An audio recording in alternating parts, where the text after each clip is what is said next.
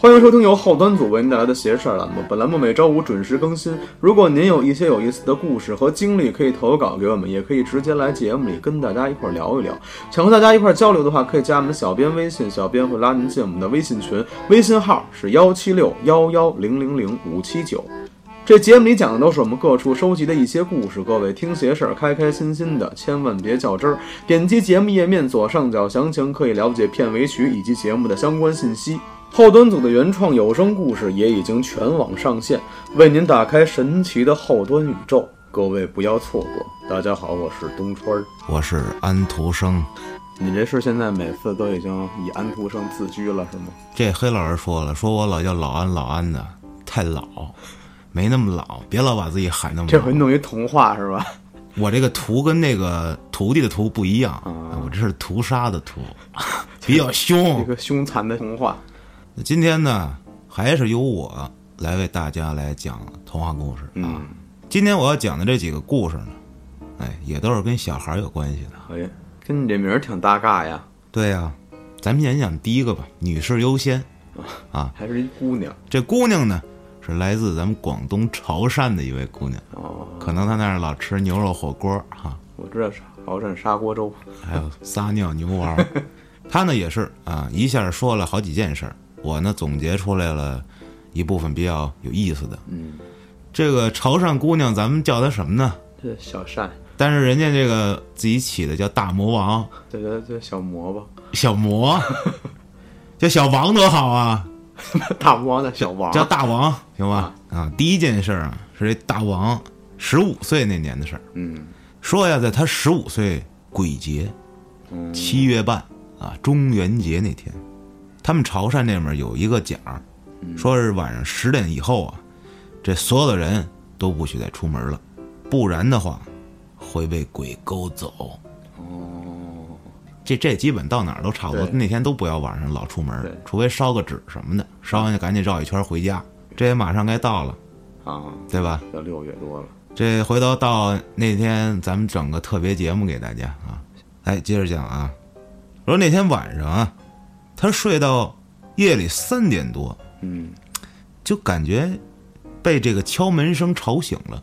他呢，这正睡得迷迷糊糊的啊，就很烦躁的说了一句：“我操，他妈谁呀、这他妈要么叫大魔王呢，他是跟家呢是吗？对呀、那他他他妈他爸敲门，他说我操他妈谁？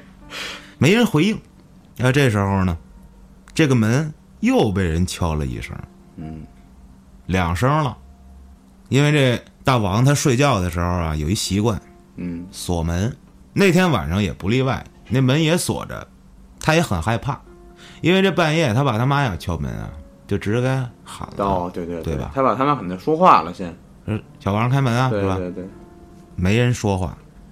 这个时候啊，紧接着第三声来了，哦，就感觉有人砸这门，生气了，我靠，他就不敢再看那个门的方向了，赶紧的就把脚塞回了被子 里。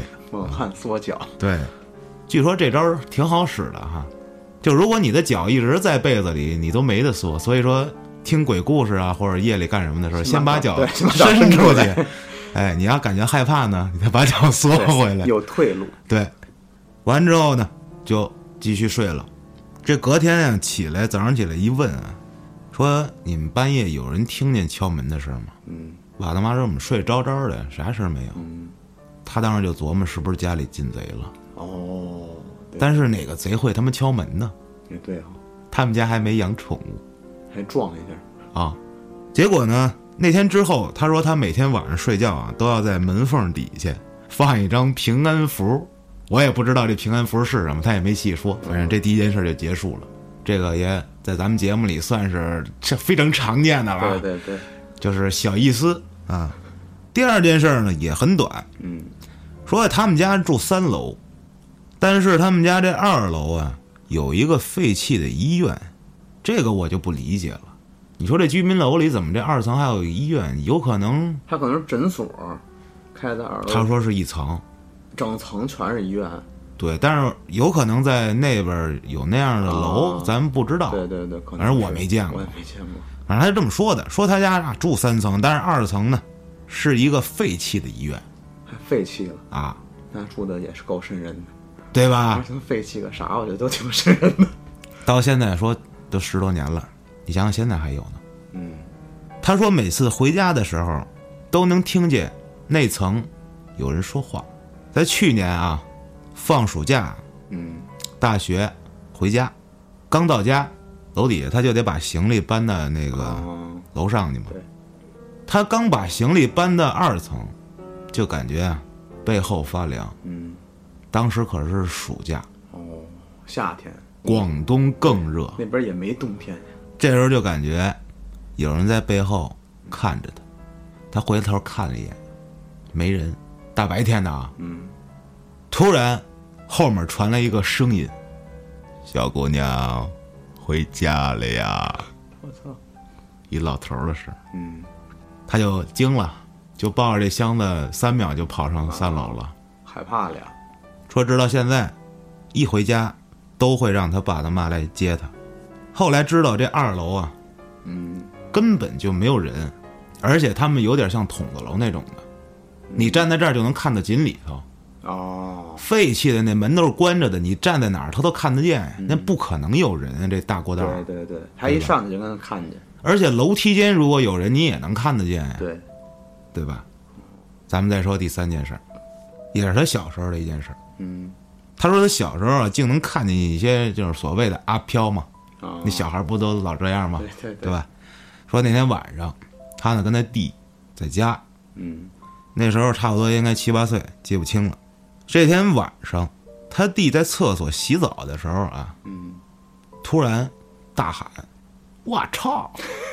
这不是广东人啊，咱也不知道他那边骂啥啊。 丢雷老母。哎，他呢就连忙跑到厕所门口敲门，嗯怎么啦？怎么啦？是不是这上厕所没纸了？他弟呀，赶紧就穿上衣服跑出来了，躲在他后边，指着这厕所里头说：“我靠！刚才我看见这镜子突然变成绿色的了，这他妈要是我，他妈还穿衣服， 我就裸着我就跑出来了。而且这镜子里头有一女的我操！看着我洗澡，我丢！ 然后那女的镜子里说：“谁头啊，两 块。你说这怎么整？”嗯他呢也不信，就为了安慰一下他弟嘛，就说哎没事儿，没事儿。你看我进去给你看看没有啊？他就进去嗯了，你看没有吧？一扭头一看那镜子，根本就不是绿色的嘛。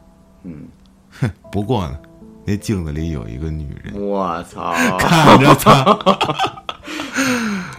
他都凉了，他的脸可能当时绿了，啊怎么办呢？人在害怕的时候，咱们说了，不是一瞬间的大喊大叫，对他会愣在那儿。对，他当时脑子飞快的想了一下，如果他现在大叫，那他俩人在这屋里没法待了，啊，他就只能镇定的转过头出来，一句话没说，拉着他弟回客厅了，哦，好像是人面对这种恐惧，第一个反应应该都是这样，对吧？冷静些，离开这里去。对，吓傻了这就叫他就跟他弟说：“没这啥也没有啊。啊，”那一整晚，他不用他说，他弟他自己也不回那个厕所，对呀，俩人就在卧室里就没敢再出去了。当然，你说七八岁还能看见这种东西吗？我觉得够呛了。是叔应该都能看见吧？他是干眼睛干净，是其实讲完这三件事儿呢，嗯，啊大家可能觉得这是他没有意思，太常见了哎小儿科。啊，这第四件事儿呢，其实我看来啊，也挺常见的。嗯不过最后它有一个点挺有意思的，嗯哎，这个我讲完了，大家都知道了啊。他自己给我投稿上面写着，第四件事就是哇，超级恐怖 哎，一个女孩儿嘛，对吧？大魔王啊，他说他的房间很小嗯啊，没有多大的空间，可是老闹耗子，他们家有老鼠，啊，高三啊，临考试前二十天，就是高考前二十天，嗯，他就天天跟家复习。你像那会儿也是夏天，哦对吧？对，而且你想想广东那个时间，就包括现在这个气温啊，跟咱们北方比就热死了。广东冬天也挺热，穿短袖的，当时啊，他就在他那屋子里老闻见一股臭味儿，嗯，什么臭味儿呢？腐臭味儿。他说是腐尸的味道，我当时想，我说你闻过似的，那因为他感觉到有丝丝甜。那是尸臭啊，郭哥说的。他反正就是闻着一股腐烂的臭味儿嘛，嗯就是腐烂的肉的那种味道。嗯没多想，拿点香水喷了喷。那天晚上睡觉，凌晨一点多醒了，这个时候出现了一个非常常见的事情啊，他在他的书桌那边呢，看着一个穿着红衣服的女的那啊，是不是特别常见这种事儿？啊，对对对，小小红，对，哎，然后呢，他这个女的就用这个眼神儿特别恐怖的盯着嗯他啊，他就害怕的不敢出声。红衣服的嘛，中级段位了已经，嗯不穿衣服的是中级段位不，然有点高级段位啊你说的中对中间间的儿那个中啊中对，他呢，当然就害很害怕呀，不敢出声嘛。啊来一猛汉缩脚，然后就准备想开灯。啊，你说你这多捣乱呀！你直接睡过去不就 完了吗？对呀，他不接，他拿手机啊把这个闪光灯打开，照那个墙上的开关，嗯要去开那个灯。他拿这个闪光灯一往那边那个书桌那儿一照啊，那女的没了。嗯，哎，他照了一会儿没有，嗯，看花了。嗯，他就把闪光灯关上了。关上那一瞬间，眼睛是黑的嘛，对，啥也这哎看屋不里也见，黑了。对，他再次发现那书桌那儿站着这女的，我操，这就有点吓人了他就不信 呢，他就又打开了，啊，又往那儿一照，又没了。这么连续试了二十多遍吧，估计那红衣服大姐挺累的，还操你们玩儿我呢， 没那么多遍啊，连续试了几遍，连续试了两遍就就不再试了，啊，就这时候就可以就躲进被子对里，脸冲墙去睡觉了，对吧？结果呢，后来他爸在他房间的天花板上发现了一只巨大号的死老鼠，我操，巨大号的，跟一脑袋一边大，比那可那能么大。大南方本来就爱出大的哦东，对西，对，大蟑螂大蟑螂什么的，对对对对对，好像是巨大的耗子的尸体因为湿润，腐烂着臭味儿。为什么我说这个有意思呢？嗯你说老鼠，它是不是是吧？啊，对对，但是我不知道这个在南方有没有这个奖了，还好像也有，嗯不晓得。反正这个事儿之后，他们家那个味儿也没了。啊，那小红也没来了就，对，如果我没记错啊，这个大魔王他好像快过生日了，啊，他的生日应该是六月，我不知道咱们节目是能不能赶上他生日之前播，反正赶上没赶上，咱们这祝这个大魔王生日快乐吧，好吧？反正提前了就祝你之后生日快乐， 对，祝这个大魔王小朋友生日快乐啊！祝你这个生活中不要老遇见那些阿飘对对啊，就前两天我还听小谷跟我说了一事儿，嗯。就那天也是我来录节目，来我家，对，嗯，然后您挺晚的嘛，我记得自己在家害怕，就打开全民 K 歌，录了一首《稻香》。我还以为他打开了附近的人呢。 那没有，那过分了。就这事儿我怎么知道呢？当时我开车往回走呢，他突然给我打了一电话过来，他说他害怕，我说怎么了？他说他唱着歌，唱着唱着唱着，就听见那个耳机里有小孩儿笑，哎呀，后来反应过来是伴奏嘛，好啊，像伴奏里头有这个小孩儿的那个声音，嗯就是有那个背景音嘛。嗯，他说那个哎，可能是伴奏里的事儿，然后就关了。但是吓着了嘛，跟我说一声。我说我正好路上了嘛，我说回去了。老公 抱，害怕，哎啪啪，这是上次我找你录节目，嗯，然后前几天不又找你录节目吗？这之间隔了那么两三天。那天我到家之后，他跟我说他又想录那歌来的，然后听了听之前录的那版本，嗯，还有这个伴奏，根都本没就有那小孩没有小孩叫，就前两天的事儿。那我估计是他隔壁的有小孩儿他我我也是这么说的，我说是不是？因为我楼楼下好多小孩儿没事儿老吵吵，啊。他说那声音你就们家不住一层吗？不是搬出去了吗？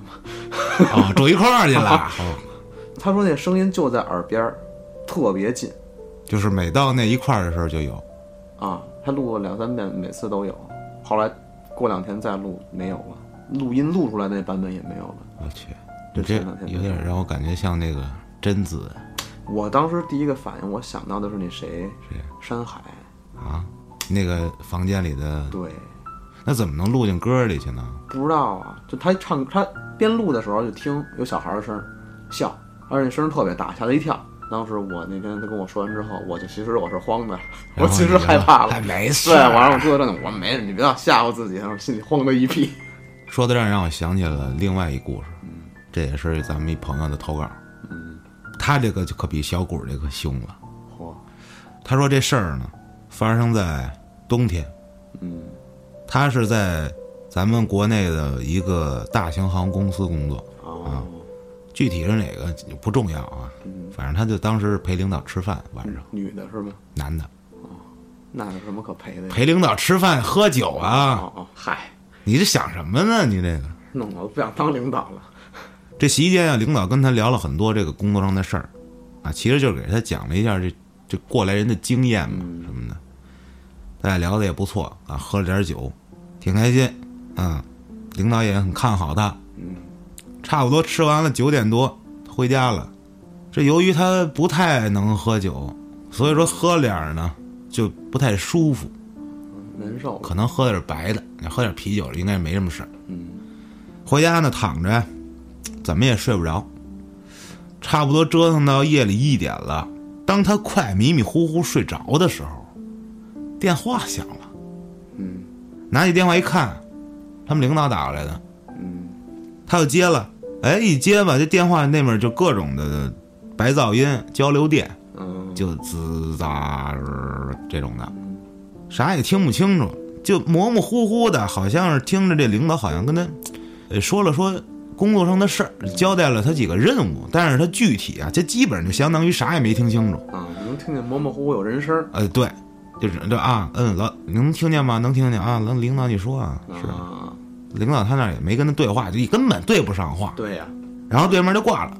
这有一细节，嗯，就是他接电话的时候啊，他们家里的猫跟狗开始叫，哦，说呢就是那种像是遭到威胁了、被攻击了那种警惕的叫声。那我啊猫炸了，平常这猫狗根本就不叫唤，嗯，猫很少叫，其实，对，所以说咱们每次录音的时候，这猫老是跟那儿莫名其妙哇哇叫，有的时候对，我就很慌。其实也可能是到了春天了，交配的他们季节绝育了，哦，我操，知道了吧？我我估计是因为什么呀？咱们这录音的这屋不是放着这猫砂盆呢吗？估计他们憋坏了。啊，我想上厕所了， 对啊，可是有几次他在这屋他也叫啊，这是吓唬自己呢别吗？吓咱们自己， 咱接着讲啊， 我再说一个，你知道为什么听众你们没听见猫叫吗？因为我都给剪对，了。我们紧急 了，接着讲啊，当他把手机挂了那一刻啊，这猫狗就不叫了。他还特意说了他一遍，他这猫狗就教训教训，说大半夜的不叫啊，啊，就睡觉了。第二天呢，照常上班，到了办公室，听说一事儿，嗯，你知道是啥事儿？你猜猜我猜到了，应该是吧？这领导死了，领导昨天晚上心梗我去，棍儿了，死亡时间啊大概是十一点左右，让他接电话，十二点，哎，一点接的，哦，他当时就傻了，这你咋说呀？跟我喝酒喝死的，说这天呀、葬礼的时候嗯他得去啊，遇到他这领导家属嗯，啊，他就拐弯抹角的就说起了那天晚上打电话的事儿哦，跟他家里人，嗯，为什么要拐弯抹角啊？其实很正常。对，谁家人去世了，跟你说，哎，你那天晚对上对，你这不找揍呢吗？ 你这个，对吧？但是呢，人家家里头啊，领导他夫人这么说的啊，说这个领导当晚回到家啊，嗯，喝多了，手机落在车里了，根本就没拿手机回屋。那么那个电话究竟是谁打给他的呢？对，啊而且后来，他们一起去查了那个手机，嗯，当晚的通讯记录里什么都没有。哦，我的 fuck！他最后一句写的是：“说到这儿，我整个后背都湿了。” 这个故事就结束了，也是这个手机里对对发出的对声音。这个你说是谁打的呢？对，我就在想，我是不是从那地儿不太干净？那有可能我挺慌的。啊哪而且天我过去给你看看去啊，而且租那房一开始进去就感觉阴凉，那不挺好的吗？不用开空调了，但是住一段时间之后，现在就没有了，现在开始热了，热了，不开空调睡不着觉了就。因为有人气儿了。对，其实如果说大家住这种房子啊，新到一地儿，觉得特别阴凉、潮湿什么的，嗯有一点一定要注意，千万放蟑螂药啊、 什么除虫药啊，这种地方容易出大虫子，操，太难受了。对，这对于我来说，比见着什么好兄弟可对对对可瘆得慌。你要说见着好兄弟，我可能不至于怎么着。你要见着虫子，这房我可住不下去了啊啊！言归正传啊，咱们讲下一个故事。 ，OK，这个故事呢，是咱们网友嗯熊二投过来的。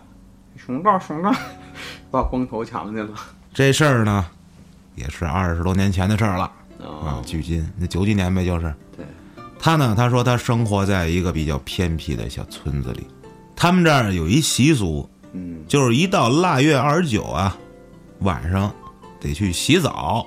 你哦知道腊月二十九什么日子吗？不知道过小年儿，啊啊啊啊啊啊，知对，道了吧？对，对个屁！我不说你，他们今儿都知道吗？你我知道小年儿，记住了啊，腊月二十九啊，你跟我说吧我也不 过呀，得过。为什么呀？嗯，如果说从咱们这现在不注意，以后它就传不下去没有了。了对啊对对，这中国的传统东西它就没了。嗯，你不过，你儿子也不过，你孙子就根本就不知道这事儿了，就，嗯对吧？你过圣诞节、情人节，五月二十，你不找揍呢吗？就 说那天晚上去洗澡呢，代表着能把这一年的晦气去掉，迎接新年能啊，有好的寓意嘛。他呢，当时跟五个小伙伴，熊大、熊三、熊四、熊五、熊六啊，一块儿就去大众洗浴洗澡去哦还了。搓个澡呗，就是说但当 时他十二岁，啊啊哎，你看他这一下暴露年龄了，他二十年前十二年也是三十多了啊。啊当时是晚上八点，你想想腊月二十九冬天嘛，啊啊，对，洗完澡出来啊，已经将近十二点了。你说他们洗了四个小时的澡，我估计是做了一下服务，搓个澡、 12搓个澡岁什么的，或者是跟里头大厅躺了会儿打会儿牌。十二岁也不能打牌吧？估计就是搓澡蒸了蒸，他就说呀，要不等这个看看有没有顺路回家，大人一起走，嗯就别咱们这街上就咱们几个了，对怪害怕的是吧？这可能熊几啊，胆儿大，站出来，怕什么呀？ 咱哥六个呢，怕什么呀？是吧？这见着光头强给他撕了，结果他们几个就壮着胆子出来了。嗯到了这回村儿的路上啊，很暗，嗯，村儿嘛，它没有很多的这个灯特别亮的路灯，嗯它可能也不那么密集，啊，对对对吧对，还是有路灯的。他们就一边聊天呢，一边走，走着走着呢，走到了这村子的大路上。这时候他就看远处啊，就是前面儿嗯，有一个推独轮车的人，夜里十二点多，见过那种推独轮车的那种，在拉货什么的，就是只有一个轮啊对儿对，对后面对两个把，那么着的，对吧？嗯当时啊，他们村儿有盖新房的，啊，拉他就砖的琢磨着，有可能是拉水泥、拉砖的嗯工人啊，也没往心里去。可是随着他们越走越近啊，发现不对了，嗯，这独轮车上怎么他妈坐一人啊？嚯，这熊四儿可能也看见了，说：“嗯哎，你看啊，这前面这推车的，你看还推一人，这挺牛逼，这个还乐呢。”嗯结果再一看，差点哥几个全尿了。嗯就看这推车的人啊，只要一走到这路灯底下，这灯一照着，那车上这人就没了。我操，可是出了那个灯照那个范围又有里了，哎，我去，你说这是怎么回事呢？当时这个熊二就撒腿就想往回跑，可是发现没劲儿，木有力气，只能慢慢走估计就是吓的。啊，对，这推车的呀，就在前面走着，他们就害怕，这也不敢往前走了呀。嗯也不知道这熊几啊，就说大家别叫啊，让他听见了，快把咱们抓走。被更嗯你从害中怕间了这吧啊一豁楞，这是吧？当他们啊已经快走到这独轮车边上的时候，嗯看清楚了这推车的人。嗯这推车的人啊，头发巨长，嗯看不见脸。最可怕的是什么呀？嗯他形容啊，这个推车的人这个身子从侧面看过去啊，还没一块木板厚呢。我去，当时他们也不知道从哪儿来的力气，六个人哇的一声全哭了。啊集体哭泣。对，就跑了吧，回家呗。嗯回到家跟大人说了，大人说没事儿，我出去看看去。嗯出去了找一圈回来，什么都没有。他这几个朋友啊，一都去了他家，嗯结果呢就等着让这个他们家里家长们都接走了。嗯，第二天，他们哥儿六个集体高烧，哇，烧不退。嗯，那这个时候在村儿里有一点方便，对对对，方便。是吧？说呢，他们这父母呢都到村儿里找这专门给人办丧事儿的。嗯，大了。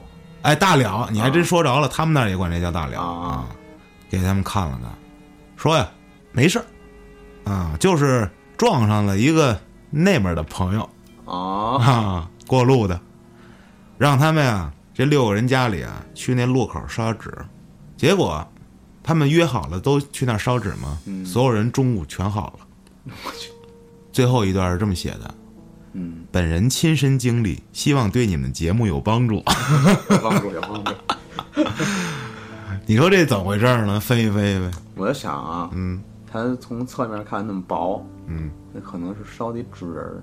纸人推独轮车，对呀、他推什么推独轮车呀？嗯，那个他推着那上面出租车坐的，可能就是死那人，是给他烧的。哎呦有可是能啊吧只是推着他哦往那儿走呢。哦，所以他们能看见纸人儿，但是光可照不着那个死人。哎，对呀、对呀、啊，脑洞可以，可能是他们当时烧的纸， 独轮车上给他烧的纸。有可能，有可能。啊，咱们说到这儿啊，嗯这些都是这个网友的亲身经历啊，大家呢信不信无所谓，对但是别喷人家，对是吧？对你这一听都是假的，怎么着怎么着，你就当它是假的，我们讲的都是假的，对对你听完了开心，你想达到你自己的目的就完了。当然，你想达到你目的，我就想喷你们，我那们也没辙，是吧？没办法。对，但是喷我们就行了，千万别喷人家网 对友啊！对对对对，你给人喷的以后没有投稿了，节目也没了。我再讲一个吧，嗯给咱们提供故事的朋友呢，留下的名字就叫网友，哦，一个不愿意提供姓名的网友啊。咱就叫小网吧。呃，行，可以这么着都行，小友也行啊，无所谓。他说呢，这个故事也没有 他。他说我来提供一个故事，我听老人跟我说的。嗯说呀，他家在某省的一个小乡村里，嗯他们村子靠近一条河嗯啊，这条河呢，在上个世纪那场淹了半个中国的大洪水里面，也没能被幸免。那是什么呢？抗洪抢险，啊，你记得吧九几年来着哦，对对，我还诺亚方舟。 你不是不是上世纪的 事儿。哎，我觉得你不是中国人，朋友。 那场大洪水，这不知道的朋友们问问家里人啊，上网也能查着。这个当年解放军战士牺牲了很多人，为了保护咱们老百姓的家园啊，这个，哎，非常惨烈啊。好在撤退及时，啊，村子里面没有什么伤亡情况。嗯不过等洪水退了之后啊，从河对岸和庄稼地里，到处都能见到不知道从哪儿冲过来的无名尸体。哦，村子里人是没什么事儿，但是这水是冲过来对的，对对有可能上流下来对的，对对，哇，这挺难受的。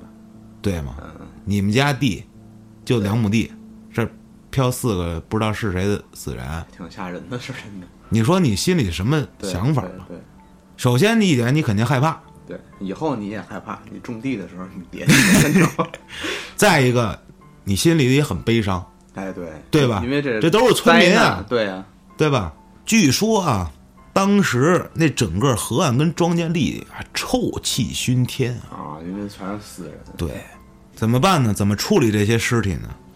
就在离他们村子不远处啊，一个靠近河岸的地方挖了一个大坑，嗯，把这些尸体啊全埋在那坑里了，啊，就弄一尸万人坑。嗯呃，怎么说呢？就是码好了，一句一句的，啊，然后一块儿埋了，一块儿埋了啊。你不能见地儿你就给起个坟呐，这也不知道是谁呀、再一个，那都是庄稼地呀、嗯，你你这给你改成坟地像话吗？而且尸体堆积时间长了容易闹疫失病，温哎，而且还一个，人家能给你埋了地里就不错了，对没给你集体火化了就就可以对了。说让你们家属如果以后想找来，这儿还有一个能对对对对，祭拜的地方，人家村民这个也可以了对，我这么想的啊。这坑啊很深，填不平，嗯，因为它是一大坑，你怎么填啊？它都有一个沟有一个那样有一个的，坡儿，你不能给它填堆起来。对，你要是小坑行，这大坑你怎么拿边上土填嘛，对吧？所以说呀，这时间一长啊，这坑上啊就会有积水。哦，对对对，因为它是个坑嘛，对，这坑中间啊就挺深的了。嗯，这人你说要从这个坑边上走到这中间去，这水如果都给这坑填满的话，就给你人没了。这么深，对，因为它大呀。哦，死人多，对，对对对，跟个湖似的像，话说有这么一天晚上，一个庄稼汉，嗯，夜里从地里干完活儿回家，就在这乡间走着啊，嗯，哎，就听见庄稼地里啊传来稀稀疏疏的各种莫名其妙的声音，嗯，啊，不知道是什么，就感觉呀、当时就有点头昏脑胀，有点晕，哎，迷迷糊糊了啊。这时候，眼头了啊，出现了一个人影儿，跟那儿晃的，好像啊，给他带路。嗯，他呢也没想，啊，也晕，可能就跟着他走，哎，哎，就往前走走。哎，可是越走越不对，怎么呢？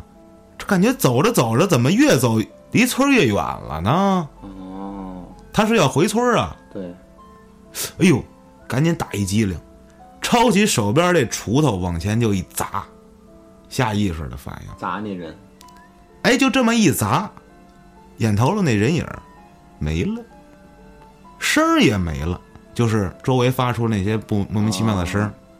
这时候他发现自己走进这大水坑里了，我已经进去了，这水已经没过他胸口了。我去，这个故事就讲完了。我去，也可能就是传出来的这个被人越传越邪乎了。嗯，不过像这种事儿，咱们之前好像讲过类似的，对对吧？包括你这个你舅对对对，是吧？遇见那个那老大爷啊，救他一下的那个，对，怎么说呢？我觉得就是冥冥之中嘛，还是那句话，善有善报，恶有恶报，嗯，不是不报时候未到啊。这老庄稼汉应该平时也没干什么坏事儿，所以说他这个肩头的三盏灯没有灭啊，要不那一锄头也不能抡出去了。对对对对吧？？他已经迷瞪了，对，是吧？那今天咱们就聊到这儿吧。喜欢这期节目的朋友们，评论区里多多讨论和留言。我是你们的安徒生，我是登川，咱们下期再见。拜拜。开了，不怨谁都活该的啊！这也开得快了，人生转瞬即逝，糟了糕的日子没法说的实话，总在心里慢慢发芽，逐渐变成了支撑着我前行的铠甲。没有尽头的路，为了吃饭活着是否是糊涂？我看着愤怒的人骂着生活，可还是遵循着他的法则。可或许他们只是为了博人眼球，甚至他们根本不知道自己为什么哭。在这个善于表演的时代。